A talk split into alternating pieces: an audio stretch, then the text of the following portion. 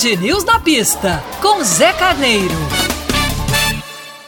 Olá, ouvintes. A Fórmula 1 este mês descansa, por assim dizer, e volta com tudo no final do mês, dia 28, com o Grande Prêmio da Bélgica, em Spa-Francorchamps. O rapidíssimo circuito que proporciona grandes corridas. Diferentemente de Húngaro Ring, em Spa só o que acontece é ultrapassagem. E se já teve muita coisa boa, se a prova foi excelente em Húngaro Ring, a expectativa é que este ano em Spa também seja muito boa. Logo depois, na outra semana, 5 de setembro, tem o Grande Prêmio de Zandvoort, na Holanda. Zandvoort voltando ao calendário da Fórmula 1 em 2021 e trazendo uma curva inovadora.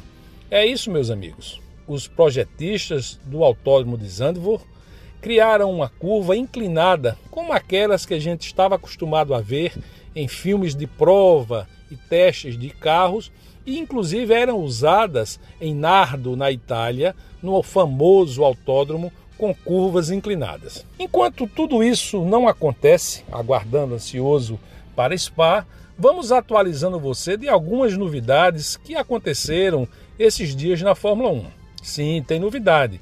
A confirmação de que Interlagos terá uma Sprint Racer, ou seja, aquela prova de classificação para a prova principal, nos mesmos moldes que ocorreu em Silverstone, nos traz uma oportunidade de entender quão grandioso é a prova de Interlagos para o calendário.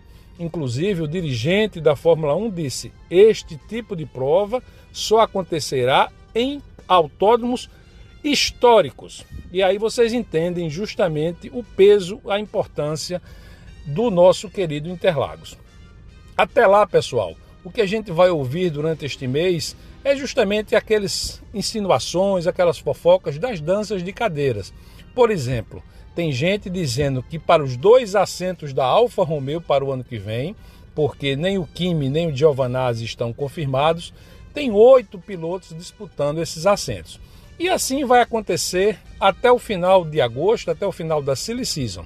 Nos vemos em outra coluna. Um grande abraço. Fique ligado aqui na Band News FM Manaíra.